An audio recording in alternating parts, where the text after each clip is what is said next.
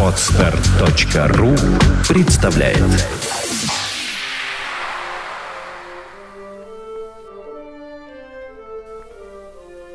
Федор Михайлович Достоевский. Село Степанчиково и его обитатели. Часть первая. Вступление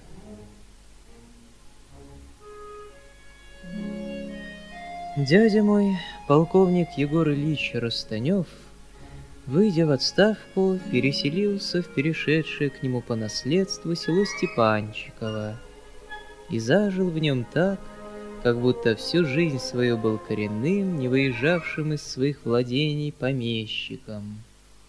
Есть натуры решительно всем довольные и ко всему привыкающие — Такова была именно натура отставного полковника.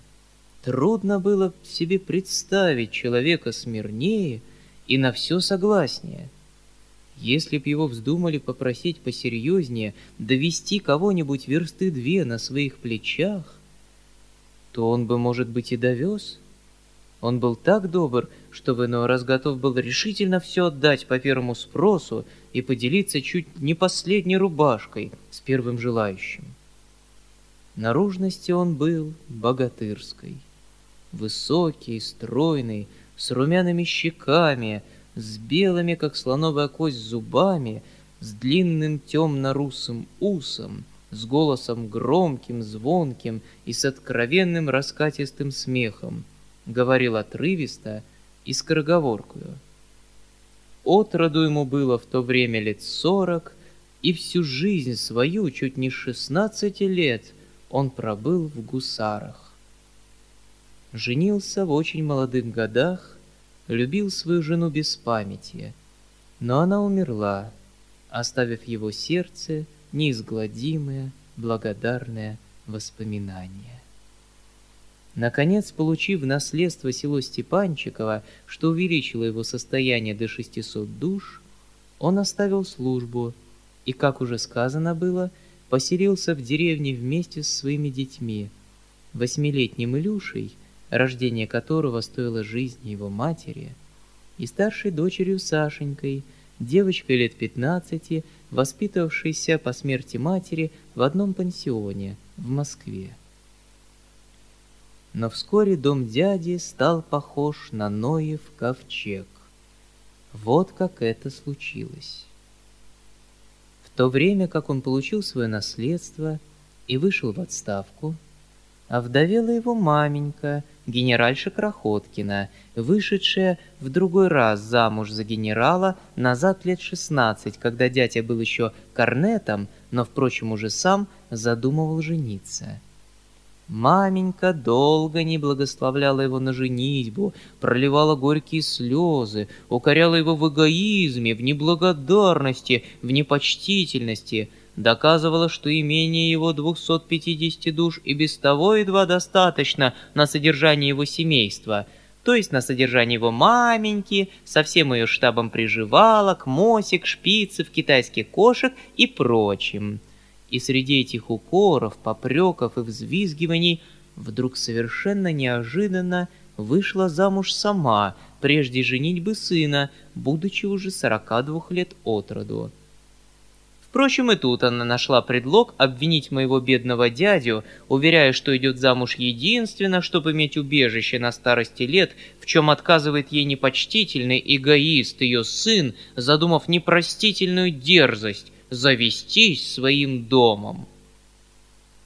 Я никогда не мог узнать настоящую причину, побудившую такого, по-видимому, рассудительного человека, как покойный генерал Крохоткин, к этому браку с 42-летней вдовой. Надо полагать, что он подозревал у ней деньги. Другие думали, что ему просто нужна была нянька, так как он тогда уже предчувствовал весь этот рой болезней, который осадил его потом на старости лет. Известно одно, что генерал глубоко не уважал жену свою во все время своего с ней сожительства и извительно смеялся над ней при всяком удобном случае. Это был странный человек, полуобразованный, очень неглупый. Он решительно презирал всех и каждого, не имел никаких правил, смеялся над всем и над всеми, и к старости, от болезней, бывших следствия не совсем правильной и праведной жизни, сделался зол, раздражителен и безжалостен. Служил он удачно, однако принужден был по какому-то неприятному случаю очень неладно выйти в отставку, едва избегнув суда и лишившись своего пенсиона. Это озлобило его окончательно. Почти без всяких средств, владея сотней разоренных душ, он сложил руки и во всю остальную жизнь, целые двенадцать лет, никогда не справлялся, чем он живет, кто содержит его, а между тем требовал жизненных удобств, не ограничивал расходов, держал карету — Скоро он лишился употребления ног и последние десять лет просидел в покойных креслах, подкачиваемых, когда было нужно, двумя соженными лакеями, которые никогда ничего от него не слыхали, кроме самых разнообразных ругательств. Карету, лакеев и кресла содержал непочтительный сын. Посылая матери последнее, закладывая и перезакладывая свое имение, отказывая себе в необходимейшем, войдя в долги почти неоплатные по тогдашнему его состоянию, и все-таки название эгоиста и неблагодарного сына осталось при нем неотъемлемо. Но дядя был такого характера, что наконец и сам поверил, что он эгоист, а потому, в наказание себе, чтоб не быть эгоистом, все более и более присылал денег. Генеральша благоговела перед своим мужем. Впрочем, ей всего он более нравилось то, что он генерал, а она по нем генеральша. В доме у ней была своя половина, где все время полусуществования своего мужа – она процветала в обществе приживалок, городских вестовщиц и фиделек. В своем городе она была важным лицом. Сплетни, приглашения в крестные и посаженные матери, копеечный преферанс и всеобщее уважение за ее генеральство вполне вознаграждали ее за домашнее стеснение. К ней являлись городские сороки с отчетами, ей всегда и везде было первое место, словом она извлекла из своего генеральства все, что могла извлечь.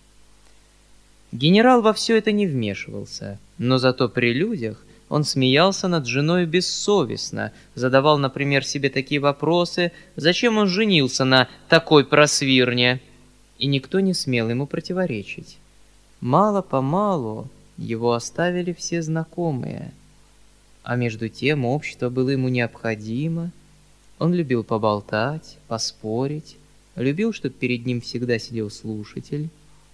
Он был вольнодумец и атеист старого покроя, а потому любил потрактовать и о высоких материях. Но слушатели городка Н не жаловали высоких материй и становились все реже и реже.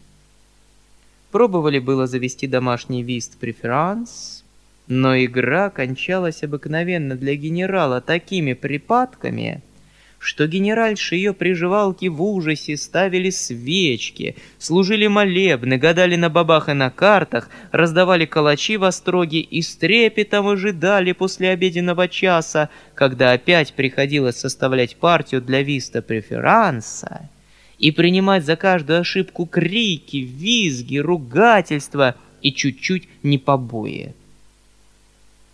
Генерал, когда что ему не нравилось, ни перед кем не стеснялся, визжал как баба, ругался как кучер, а иногда, разорвав и разбросав по полу карты и прогнав от себя своих партнеров, даже плакал от досады и злости.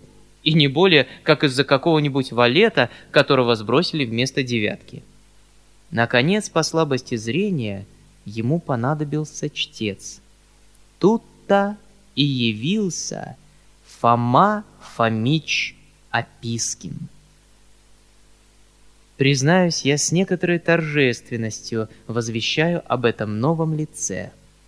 Оно, бесспорно, одно из главнейших лиц моего рассказа. Насколько оно имеет право на внимание читателя, объяснять не стану. Такой вопрос приличнее и возможнее разрешить самому читателю. Явился Фома Фомич генералу Крохоткину как приживальщик из хлеба, ни более, ни менее. Откуда он взялся, покрыто мраком неизвестности. Я, впрочем, нарочно делал справки и кое-что узнал о прежних обстоятельствах этого достопримечательного человека. Говорили, во-первых, что он когда-то и где-то служил, где-то пострадал, и уж, разумеется, за правду. Говорили еще, что когда-то он занимался в Москве литературой. Мудреного нет. Грязное же невежество Фомы Фомича — конечно, не могло служить помехою его литературной карьеры. Но достоверно известно только то, что ему ничего не удалось, и что, наконец, он принужден был поступить к генералу в качестве чтеца и мученика. Не было унижения, которого бы он не перенес из-за куска генеральского хлеба. Правда, впоследствии, по смерти генерала, когда сам Фомач совершенно неожиданно сделался вдруг важным и чрезвычайным лицом, он не раз уверял нас всех, что, согласясь быть шутом, он великодушно пожертвовал собой дружбе, что генерал был его благодетель, что это был человек великий, непонятый, и что одному ему, Фоме, доверял он сокровеннейшие тайны души своей — что, наконец, если он, Фома, и изображал собою по генеральскому востребованию различных зверей и иные живые картины, то единственно, чтобы развлечь и развеселить удрученного болезнями страдальца и друга. Но уверение толкования Фомы Фомича в этом случае подвергается большому сомнению. А между тем тот же Фома Фомич, еще будучи шутом, разыгрывал совершенно другую роль на дамской половине генеральского дома. Как он это устроил, трудно представить не специалисту в подобных делах. Генеральша питала к нему какое-то мистическое уважение. За что? Неизвестно. Мало-помалу он достиг над всей женской половиной генеральского дома удивительного влияния, отчасти похожего на влияние различных Иван Яковлевичей и тому подобных мудрецов и прорицателей, посещаемых в сумасшедших домах иными барынями из любительниц. Он читал вслух душеспасительные книги, толковал с красноречивыми слезами о разных христианских добродетелях, рассказывал свою жизнь и подвиги, ходил к обедне и даже к заутрене, отчасти предсказывал будущее, особенно хорошо умел толковать сны и мастерски осуждал ближнего. Генерал догадывался о том, что происходит в задних комнатах, и еще беспощаднее тиранил своего приживальщика, но мученичество Фомы доставляло ему еще большее уважение в глазах генеральши, и всех ее домочадцев. Наконец, все переменилось. Генерал умер. Смерть его была довольно оригинальная. Бывший вольнодумец, атеист, струсил до невероятности. Он плакал, каялся, подымал образа, призывал священников, служили молебны, соборовали — Бедняк кричал, что не хочет умирать, и даже со слезами просил прощения у Фомы Фомича. Последнее обстоятельство придало Фоме Фомичу впоследствии необыкновенного форсу. Впрочем, перед самой разлукой генеральской души с генеральским телом случилось вот какое происшествие. Дочь генеральши от первого брака, тетушка моя, Просковья Ильинична, засидевшаяся в девках, и проживавшая постоянно в генеральском доме, одна из любимейших жертв генерала и необходимая ему во все время его десятилетнего безножия для беспрерывных услуг, умевшая одна угодить ему своей простоватую и безответную кротостью, подошла к его постели, проливая горькие слезы, и хотела было поправить подушку над головой страдальца. Но страдалец успел таки схватить ее за волосы и три раза дернуть их, чуть не пенясь от злости. Минут через десять он умер. Дали знать полковнику, хотя генеральша объявила, что не хочет видеть его, что скорее умрет, чем пустит его к себе на глаза в такую минуту. Похороны были великолепные, разумеется, за счет непочтительного сына, которого не хотели пускать на глаза. В разоренном селе Князевке, принадлежащем нескольким помещикам и в котором у генерала была своя сотня душ, существует мавзолей из белого мрамора, испещренный хвалебными надписями уму, талантам, благородству души, орденам и генеральству усопшего. Фома Фомич сильно участвовал в составлении этих надписей. Долго ломалась генеральша, отказывая в прощении непокорному сыну. Она говорила, рыдая и взвизгивая, окруженная толпой своих приживалок и мосик, что скорее будет есть сухой хлеб и уж, разумеется, запивать его своими слезами, что скорее пойдет с палочкой выпрашивать себе подаяние под окнами, чем склониться на просьбу непокорного переехать к нему в Степанчиково, и что нога ее никогда-никогда не будет в доме его. Вообще слово «нога», употребленное в этом смысле, произносится с необыкновенным эффектом иными барынями. Генеральша мастерски, художественно произносила его. Словом, красноречие было истрачено в невероятном количестве. Надо заметить, что во время этих самых взвизгиваний уже помаленьку укладывались для переезда в Степанчиково. Полковник заморил всех своих лошадей, делая почти каждодневно по сороку верст из Степанчикова в город. И только через две недели после похорон генерала получил позволение явиться на глаза оскорбленной родительнице. Фома Фомич был употреблен для переговоров. Во все эти две недели он укорял и стыдил непокорного, бесчеловечным его поведением, довел его до искренних слез, почти до отчаяния. С этого-то времени и начинается все непостижимое и бесчеловечно-деспотическое влияние Фомы Фомича на моего бедного дядю. Фома догадался, какой перед ним человек — и тотчас же почувствовал, что прошла его роль шута, и что на безлюдье и Фома может быть дворянином. Зато и наверстал же он свое.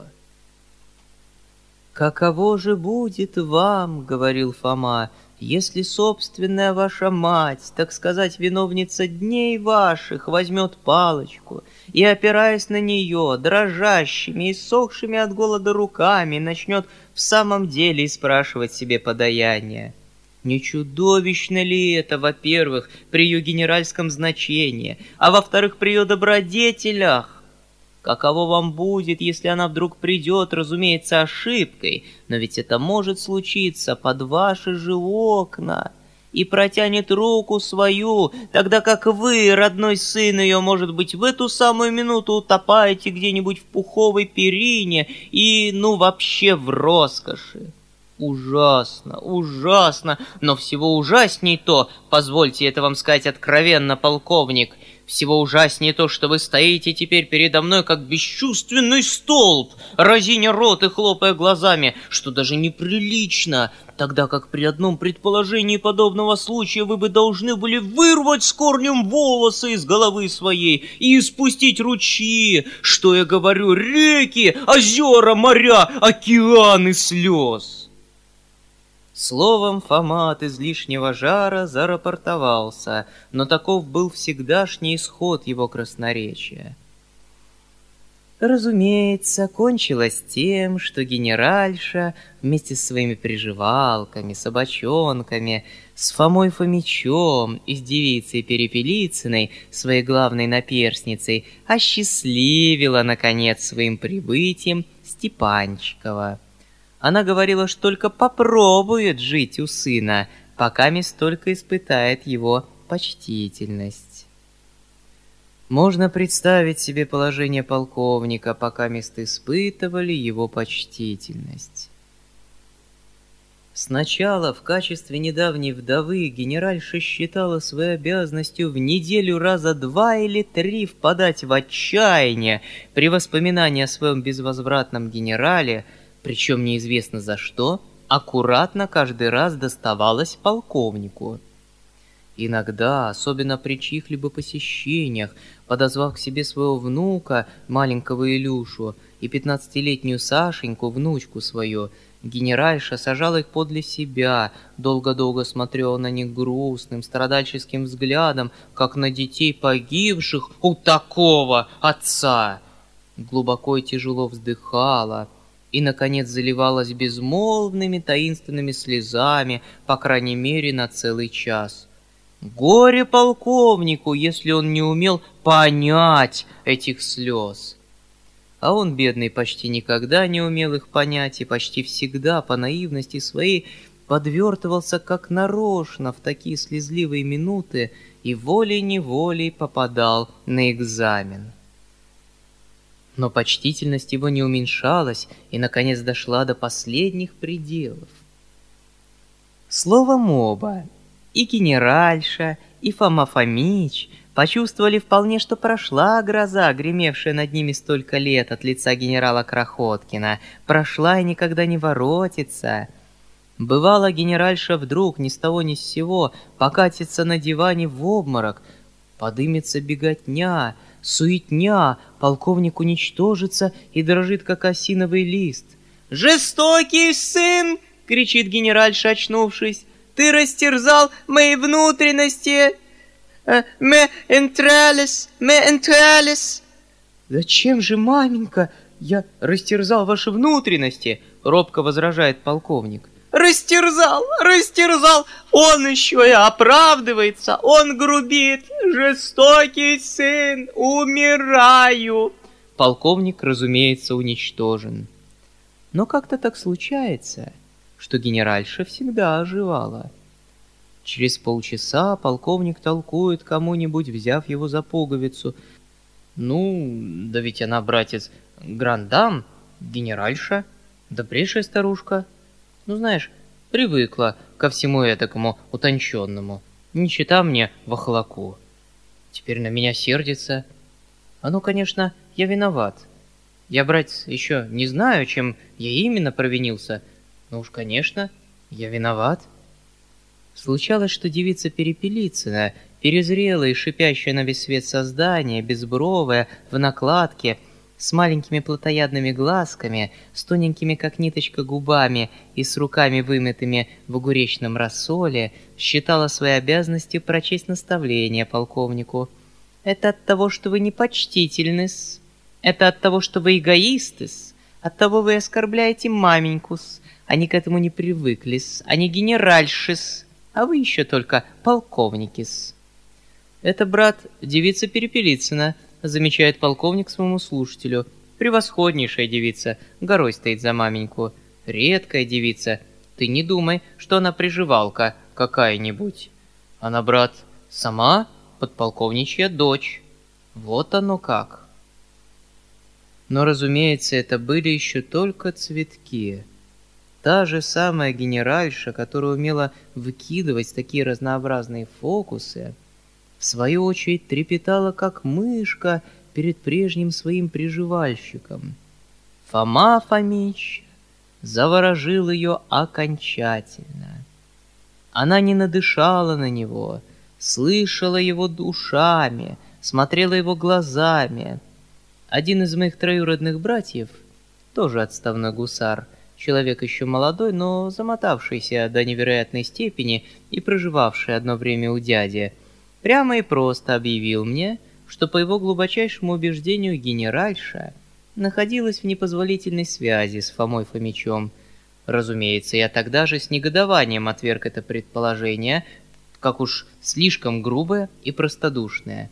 Нет, тут было другое. И это другое я никак не могу объяснить иначе, как предварительно объяснив читателю характер Фомы Фомича так, как я сам его понял впоследствии. Представьте же себе человечка, самого ничтожного, самого малодушного, выкидыша из общества, никому не нужного, совершенно бесполезного, совершенно гаденького, но необъятно самолюбивого и вдобавок неодаренного решительно ничем, чем бы он мог хоть сколько-нибудь оправдать свое болезненно раздраженное самолюбие. Предупреждаю заранее, Фома Фомич — есть олицетворение самолюбия самого безграничного, но вместе с тем самолюбия особенного, а именно случающегося при самом полном ничтожестве. И как обыкновенно бывает в таком случае, самолюбие оскорбленного, подавленного тяжкими прежними неудачами, загноившегося давным-давно — и с тех пор выдавливающего из тебя зависть и яд при каждой встрече, при каждой чужой неудаче. Нечего и говорить, что все это приправлено самой безобразной обидчивостью, самой сумасшедшей мнительностью. Может быть, спросят, откуда берется такое самолюбие? Как зарождается оно при таком полном ничтожестве в таких жалких людях, которые уже по социальному положению своему обязаны знать свое место? Как отвечать на этот вопрос? Кто знает. Может быть, есть и исключения, к которым и принадлежит мой герой. Он в действительности есть исключение из правила, что и объяснится впоследствии. Однако ж позвольте спросить, уверены ли вы, что те, которые уже совершенно смирились и считают себе за честь и за счастье быть вашими шутами, приживальщиками и прихлебателями, уверены ли вы, что они уже совершенно отказались от всякого самолюбия? А зависть, а сплетни, а ябедничество, а доносы, а таинственные шипения в задних углах у вас же, где-нибудь под боком, за вашим же столом — кто знает, может быть, в некоторых из этих униженных судьбою скитальцев, ваших шутов и юродивых, самолюбие не только не проходит от унижения, но даже еще более распаляется именно от этого же самого унижения, от юродства и шутовства, от прихлебательства и вечно вынуждаемой подчиненности и безличности.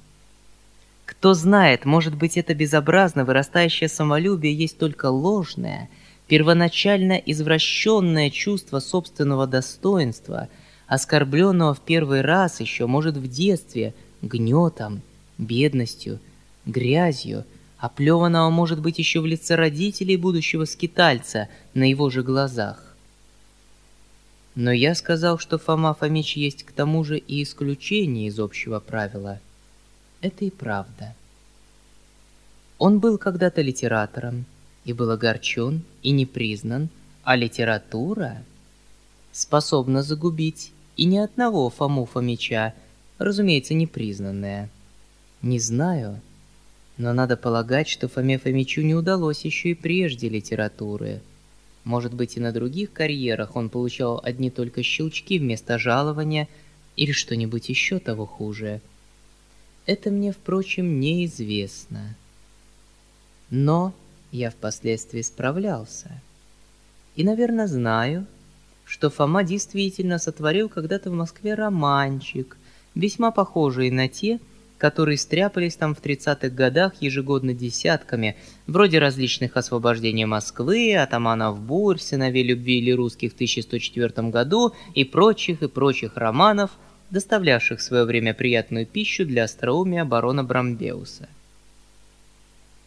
это было, конечно, давно, но змея литературного самолюбия жалит иногда глубоко и неизлечимо, особенно людей ничтожных и глуповатых. Фома Фомич был огорчен с первого литературного шага и тогда же окончательно примкнул к той огромной фаланге огорченных, из которой выходят потом все иродивые, все скитальцы и странники.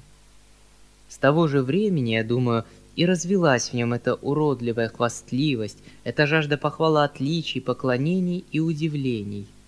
Он и в шутах составил себе кучку благоговевших перед ним идиотов — только чтоб где-нибудь, как-нибудь первенствовать, прорицать, поковеркаться и похвастаться. Вот была главная потребность его. Его не хвалили, так он сам себя начал хвалить. Я сам слышал слова Фомы в доме дяди в Степанчикове, когда уже он там стал полным владыкою и прорицателем. «Не жилец я между вами», — говаривал он иногда с какой-то таинственной важностью — не жилец я здесь. Посмотрю, устрою вас всех, покажу, научу, и тогда прощайте, в Москву издавать журнал. Тридцать тысяч человек будут сбираться на мои лекции ежемесячно. Грянет, наконец, мое имя, и тогда горе врагам моим. Но гений, пока мест еще собирался прославиться — требовал награды немедленной. Вообще приятно получать плату вперед, а в этом случае особенно. Я знаю, он серьезно уверил дядю, что ему, Фоме, предстоит величайший подвиг, подвиг, для которого он и на свет призван, и к совершению которого понуждает его какой-то человек с крыльями, являющийся ему по ночам, или что-то вроде этого. Именно написать одно глубокомысленнейшее сочинение в душеспасительном роде, от которого произойдет всеобщее землетрясение и затрещит вся Россия, и когда уже затрещит вся Россия, то он, Фома, пренебрегая славой, пойдет в монастырь и будет молиться день и ночь в киевских пещерах о счастье Отечества. Все это, разумеется, обольстило дядю. Теперь представьте же себе, что может сделаться из Фомы, во всю жизнь угнетенного и забитого, и даже, может быть, и в самом деле битого, из Фомы, в тайне сластолюбивого и самолюбивого, из Фомы огорченного литератора, из Фомы в душе деспота, несмотря на все предыдущее ничтожество и бессилие, из Фомы хвостуна, а при удаче нахала — из этого Фомы, вдруг попавшего в честь и в славу, возлелеянного и захваленного благодаря идиотке-покровительнице и обольщенному на все согласному покровителю, в дом которого он попал, наконец, после своих долгих странствований. О характере дяди я, конечно, обязан объяснить поподробнее. Без этого непонятен и успех Фомы Фомича. Но пока мест Скажу, что с Фомой именно сбылась пословица «Посади за стол, он и ноги на стол». Наверстал таки он свое прошедшее. Низкая душа, выйдя из-под гнета, сама гнетет. Фому угнетали, и он тотчас же ощутил потребность сам угнетать. Над ним ломались, и он сам стал над другими ломаться — он был шутом и тотчас же ощутил потребность завести и своих шутов. Хвастался он до нелепости, ломался до невозможности, требовал птичьего молока, тиранствовал без меры, и дошло до того, что добрые люди, еще не быв свидетелями всех этих проделок, а слушая только росказни, считали все это за чудо, за наваждение — крестились и отплевывались. Я говорил о дяде. Без объяснения этого замечательного характера, повторяю это, конечно, непонятно такое наглое воцарение Фомы Фомича в чужом доме. Непонятна эта метаморфоза из шута великого человека. Мало того, что дядя был добр до крайности, это был человек — утонченной деликатности, несмотря на несколько грубую наружность, высочайшего благородства, мужества испытанного, Я смело говорю мужество. Он не остановился бы перед обязанностью, перед долгом, и в этом случае не побоялся бы никаких преград. Душою он был чист, как ребенок. Это был действительно ребенок в 40 лет, экспансивный в высшей степени, всегда веселый, предполагавший всех людей ангелами, обвинявший себя в чужих недостатках и преувеличивавший добрые качества других до крайности, даже предполагавший их там, где их и быть не могло. Это был один из тех благороднейших и целомудренных сердцем людей, которые даже стыдятся предположить в другом человеке дурное – торопливо наряжают своих ближних во все добродетели, радуются чужому успеху, живут таким образом постоянно в идеальном мире, а при неудачах прежде всех обвиняют самих себя. Жертвовать собою интересам других — их призвание.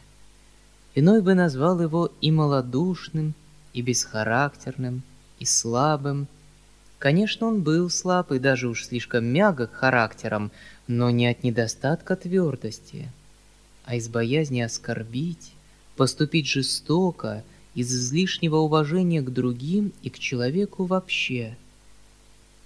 Впрочем, бесхарактерен и малодушен он был единственно, когда дело шло о его собственных выгодах, которыми он пренебрегал в высочайшей степени, за что всю жизнь подвергался насмешкам и даже нередко от тех, для которых жертвовал этими выгодами. Впрочем, он никогда не верил, чтобы у него были враги. Они, однако ж, у него бывали, но он их как-то не замечал. Шуму и крику в доме он боялся как огня и тотчас же всем уступал и всему подчинялся. Уступал он из какого-то застенчивого добродушия – из какой-то стыдливой деликатности, чтобы уж так, говорил он скороговоркою, отдаляя от себя все посторонние упреки в потворстве и слабости. Чтобы уж так, чтобы уж все были довольны и счастливы. Нечего и говорить, что он готов был подчиниться всякому благородному влиянию. Мало того, Ловкий подлец мог совершенно им овладеть и даже сманить на дурное дело, разумеется, замаскировав это дурное дело в благородное. Дядя чрезвычайно легко вверялся другим и в этом случае был далеко не без ошибок.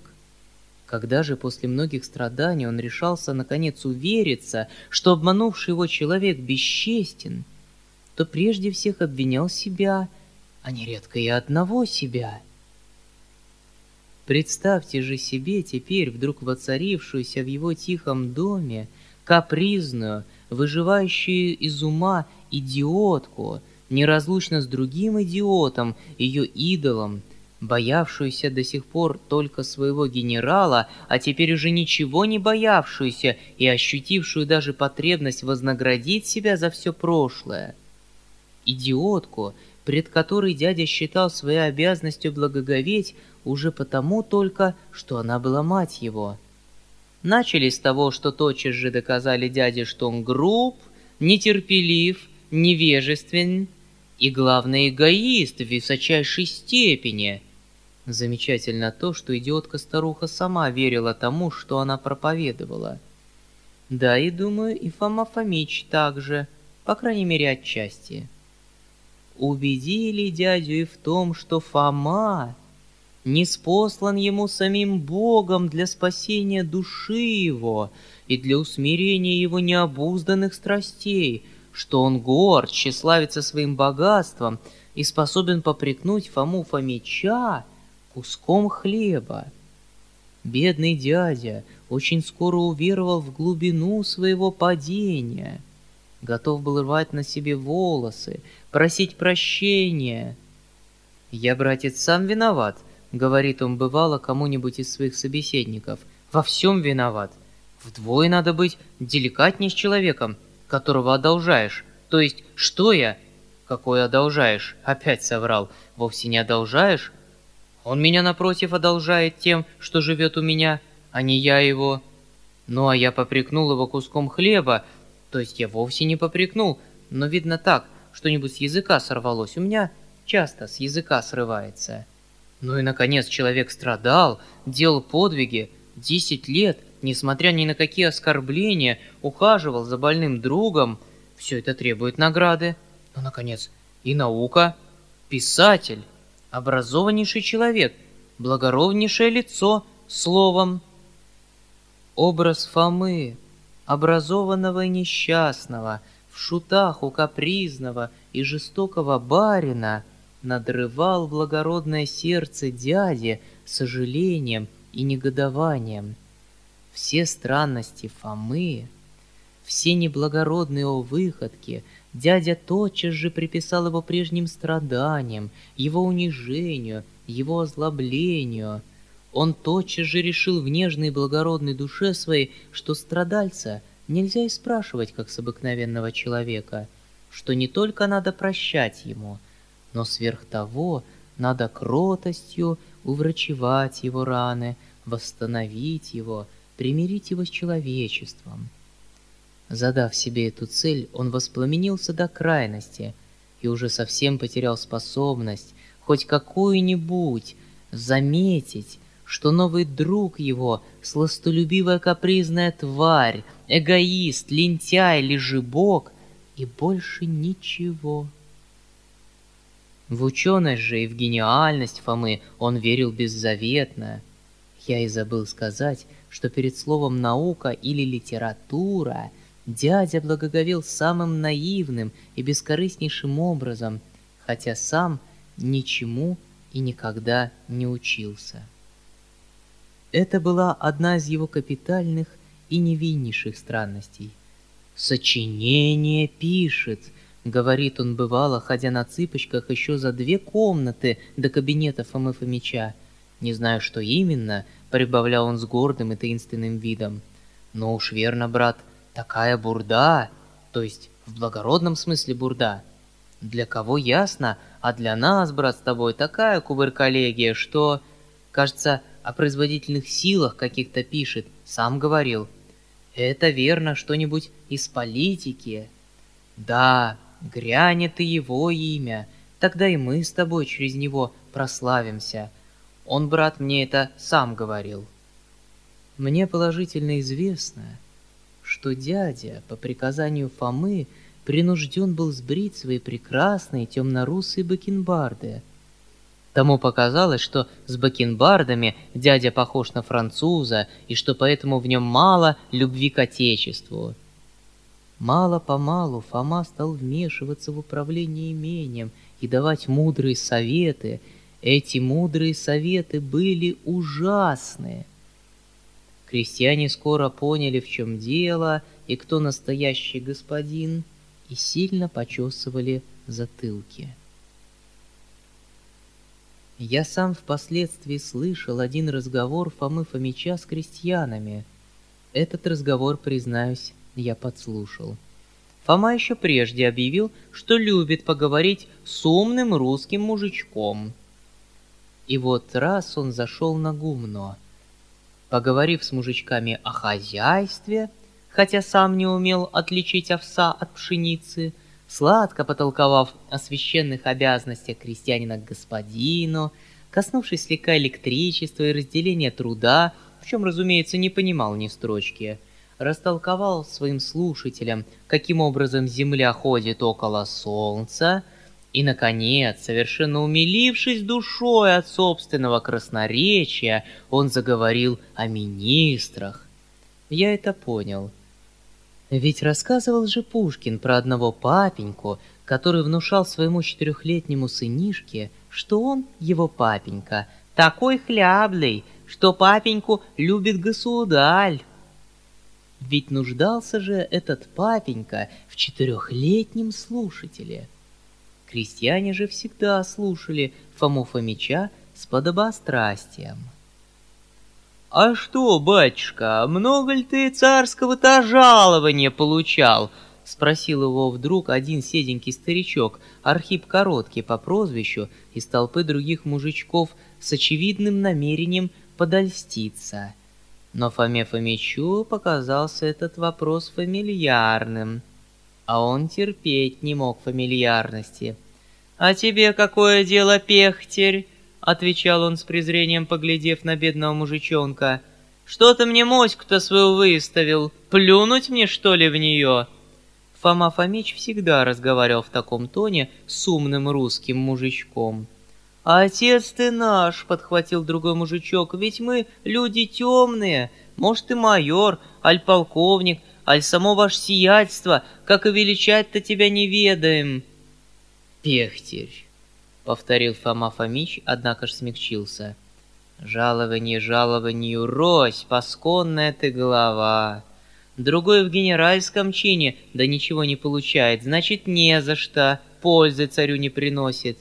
А я вот двадцать тысяч получал, когда у министра служил, да и тех не брал, потому что из чести служил, свой был достаток. Я жалование свое на государственное просвещение, да на погорелых жителей Казани пожертвовал. Вишь ты, так это ты Казань-то обстроил, батюшка, — продолжал удивленный мужик. Мужики вообще дивились на Фому Фомича. «Ну да, и моя там есть доля», — отвечал Фома, как бы нехотя, как будто сам на себя досадая, что удостоил такого человека таким разговором. С дядей разговоры были другого рода. «Прежде кто вы были?» — говорит, например, Фома, развалясь после сытного обеда в покойном кресле. Причем слуга, стоя за креслом, должен был отмахивать от него свежей липовой веткой мух. На кого похожи вы были до меня? А теперь я заронил в вас искру того небесного огня, который горит теперь в душе вашей. Заронил ли я в вас искру небесного огня или нет? Отвечайте. Заронил я вас искру или нет? Фома Фомич по правде и сам не знал, зачем сделал такой вопрос. Но молчание и смущение дяди тотчас же его раззадорили. Он, прежде терпеливый и забитый, теперь вспыхивал как порох при каждом малейшем противоречии. Молчание дяди показалось ему обидным, и он уже теперь настаивал на ответе. «Отвечайте же!» горит вас искра или нет?» Дядя мнется, жмется и не знает, что предпринять. «Позвольте вам заметить, что я жду», — замечает Фома обидчивым голосом. «Мария Пандедон, Егорушка, да отвечайте же!» — подхватывает генеральша, пожимая плечами. «Я спрашиваю, горит ли у вас эта искра или нет?» — снисходительно повторяет Фома, взяв конфетку из бонбоньерки, которая всегда ставится перед ним на столе. Это уже распоряжение генеральши. «Ей-богу, не знаю, Фома», — отвечает наконец дядя с отчаянием во взорах. «Должно быть что-нибудь есть в этом роде?» «Право, то лучше, лучше не спрашивай, а то я совру что-нибудь».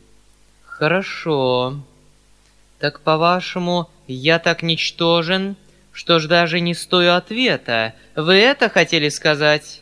Ну, пусть будет так. Пусть я буду ничто. Да нет же, Фома, бог с тобой. Но когда я это хотел сказать? Нет, вы именно это хотели сказать. Да клянусь же, что нет. Хорошо. Пусть буду я лгун. Пусть я по вашему обвинению нарочно изыскиваю предлога к ссоре. Пусть ко всем оскорблениям присоединится и это — я все перенесу. «Ма... Монфильс!» — вскрикивает испуганная генеральша. «Фома Фомич! Маменька!» — восклицает дядя в отчаянии. «Ей-богу же, я не виноват! Так разве нечаянно с языка сорвалось? Ты не смотри на меня, Фома, я ведь глуп, сам чувствую, что глуп, сам слышу в себе, что нескладно. Знаю, Фома, все знаю, ты уж и не говори, продолжает он, махая рукой. Сорок лет прожил, и до сих пор до самой той поры, как тебя узнал, все думал про себя, что человек, ну и все там как следует. А ведь я не замечал до сих пор, что грешен как козел, эгоист первой руки, и наделал зла такую кучу, что дива как еще земля держит. Да, вы все-таки эгоист, замечает удовлетворенный Фома Фомич. Да, я уж сам понимаю теперь, что эгоист. Нет, Шабаш, исправлюсь, исправлюсь и буду добрее. Дай-то Бог, заключает Фома Фомич, благочестиво вздыхая и подымаясь с кресла, чтобы отойти к послеобеденному сну. Фома Фомич всегда почевал после обеда. В заключении этой главы позвольте мне сказать, собственно, о моих личных отношениях к дяде и объяснить, каким образом я вдруг поставлен был глаз на глаз с Фомой Фомичом и нежданно-негаданно, внезапно попал в круговорот самых важнейших происшествий из всех, случавшихся когда-нибудь в благословенном селе Степанчикове. Таким образом, я намерен заключить мое предисловие и прямо перейти к рассказу.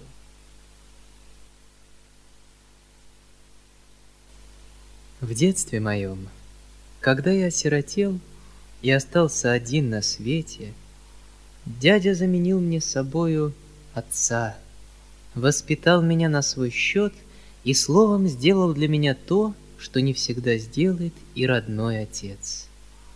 С первого же дня, как он взял меня к себе, я привязался к нему всей душою. Мне было тогда лет десять, и я помню, что мы очень скоро сошлись и совершенно поняли друг друга. Мы вместе спускали кубарь и украли чепчик у одной призлой старой барыни, приходившейся нам обоим сродни. Чепчик я немедленно привязал к хвосту бумажного змея и запустил под облака. Много лет спустя я ненадолго свиделся с дядей уже в Петербурге, где я окончал тогда курс моего учения на его счет. В этот раз я привязался к нему со всем жаром юности, что-то благородное, кроткое, правдивое, веселое и наивное до последних пределов поразило меня в его характере и влекло к нему всякого. Выйдя из университета, я жил некоторое время в Петербурге, пока мест ничем не занятый – и, как часто бывает с молокососами, убежденный, что в самом непродолжительном времени наделаю чрезвычайно много чего-нибудь очень замечательного и даже великого. Петербурга мне оставлять не хотелось. С дядей я переписывался довольно редко, и то только, когда нуждался в деньгах, в которых он мне никогда не отказывал. Между тем, я уж слышал от одного дворового человека дяди, приезжавшего по каким-то делам в Петербург, что у них в Степанчикове происходят удивительные вещи. Эти первые слухи меня заинтересовали и удивили. Я стал писать к дяде прилежнее. Он отвечал мне всегда как-то темно и странно — и в каждом письме старался только заговаривать о науках, ожидая от меня чрезвычайно много впереди по ученой части и гордясь моими будущими успехами. Вдруг, после довольно долгого молчания, я получил от него удивительное письмо, совершенно не похожее на все его прежние письма. Оно было наполнено такими странными намеками, таким сбродом противоположностей, что я сначала почти ничего и не понял. Видно было только, что писавший был в необыкновенной тревоге. Одно в этом письме было ясно. Дядя серьезно, убедительно, почти умоляя меня, предлагал мне как можно скорее жениться на прежней его воспитаннице – дочери одного беднейшего провинциального чиновника по фамилии Ежевикина, получившей прекрасное образование в одном учебном заведении в Москве насчет дяди и бывшей теперь гувернанткой детей его. Он писал, что она несчастна, что я могу составить ее счастье, что я даже сделаю великодушный поступок, обращался к благородству моего сердца и обещал дать за нею приданое – Впрочем, о преданном он говорил как-то таинственно, боязливо и заключал письмо, умоляя меня сохранить все это в величайшей тайне. Письмо это так поразило меня, что наконец у меня голова закружилась. Да и на какого молодого человека, который, как я, только что соскочил со сковороды, не подействовало бы такое предложение, хотя бы, например, романической своей стороною? К тому же я слышал, что эта молоденькая гувернантка прихорошенькая. Я, однако ж, не знал, на что решиться, хотя тотчас же написал дяде, что немедленно отправлюсь в Степанчиково. Дядя выслал мне при том же письме и денег на дорогу. Несмотря на то, я в сомнениях и даже в тревоге промедлю в Петербурге три недели. Вдруг случайно встречаю одного прежнего сослуживца дяди, который, возвращаясь с Кавказа в Петербург, заезжал по дороге в Степанчиково. Это был уже пожилой и рассудительный человек, закоренелый холостяк. С негодованием рассказал он мне про Фому Фомича и тут же сообщил мне одно обстоятельство, о котором я до сих пор не имел еще никакого понятия. Именно, что Фома Фомич и генеральша задумали и положили женить дядю на одной пристранной девице, перезрелой и почти совсем полоумной, с какой-то необыкновенной биографией и чуть ли не с полумиллионом приданного, что генеральша уже успела уверить эту девицу, что они между собой родня, и вследствие того переманить к себе в дом, что дядя, конечно, в отчаянии, но, кажется, кончится тем, что непременно женится на полумиллионе приданного, что, наконец, обе умные головы, генеральша и Фома Фомич, воздвигли страшное гонение на бедную, беззащитную гувернантку детей дяди, всеми силами выживают ее из дома, вероятно, боясь, что полковник в нее не влюбился, а может, и от того, что он уже и успел в нее влюбиться. Эти последние слова меня поразили. Впрочем, на все мои расспросы, уж не влюблен ли дядя в самом деле, рассказчик не мог или не хотел дать мне точного ответа, да и вообще рассказывал скупо, нехотя и заметно уклонялся от подобных объяснений. Я задумался. Известие так странно противоречило с письмом дяди и с его предложением. Но медлить было нечего.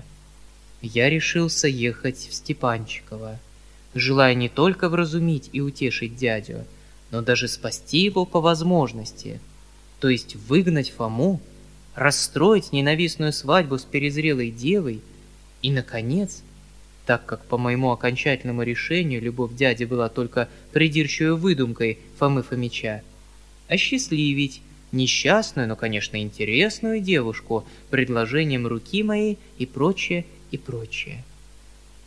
Мало-помалу я так вдохновил и настроил себя, что по молодости лет и от нечего делать перескочил из сомнений совершенно в другую крайность.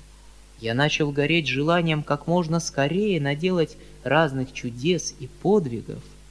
Мне казалось даже, что я сам выказываю необыкновенное великодушие, благородно жертвуя собою, чтобы посчастливить невинные и прелестное создание — Словом, я помню, что во всю дорогу был очень доволен собой.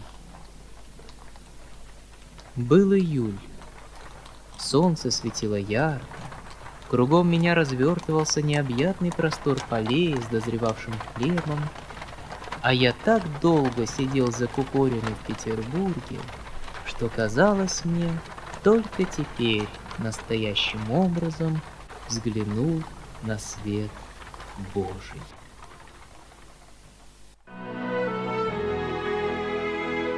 Уважаемые слушатели, сообщаем вам, что эту и другие аудиокниги вы можете бесплатно скачать на сайте bb.ru по буквам b, i, b, e, ру. Всего вам доброго. Скачать другие выпуски подкаста вы можете на podster.ru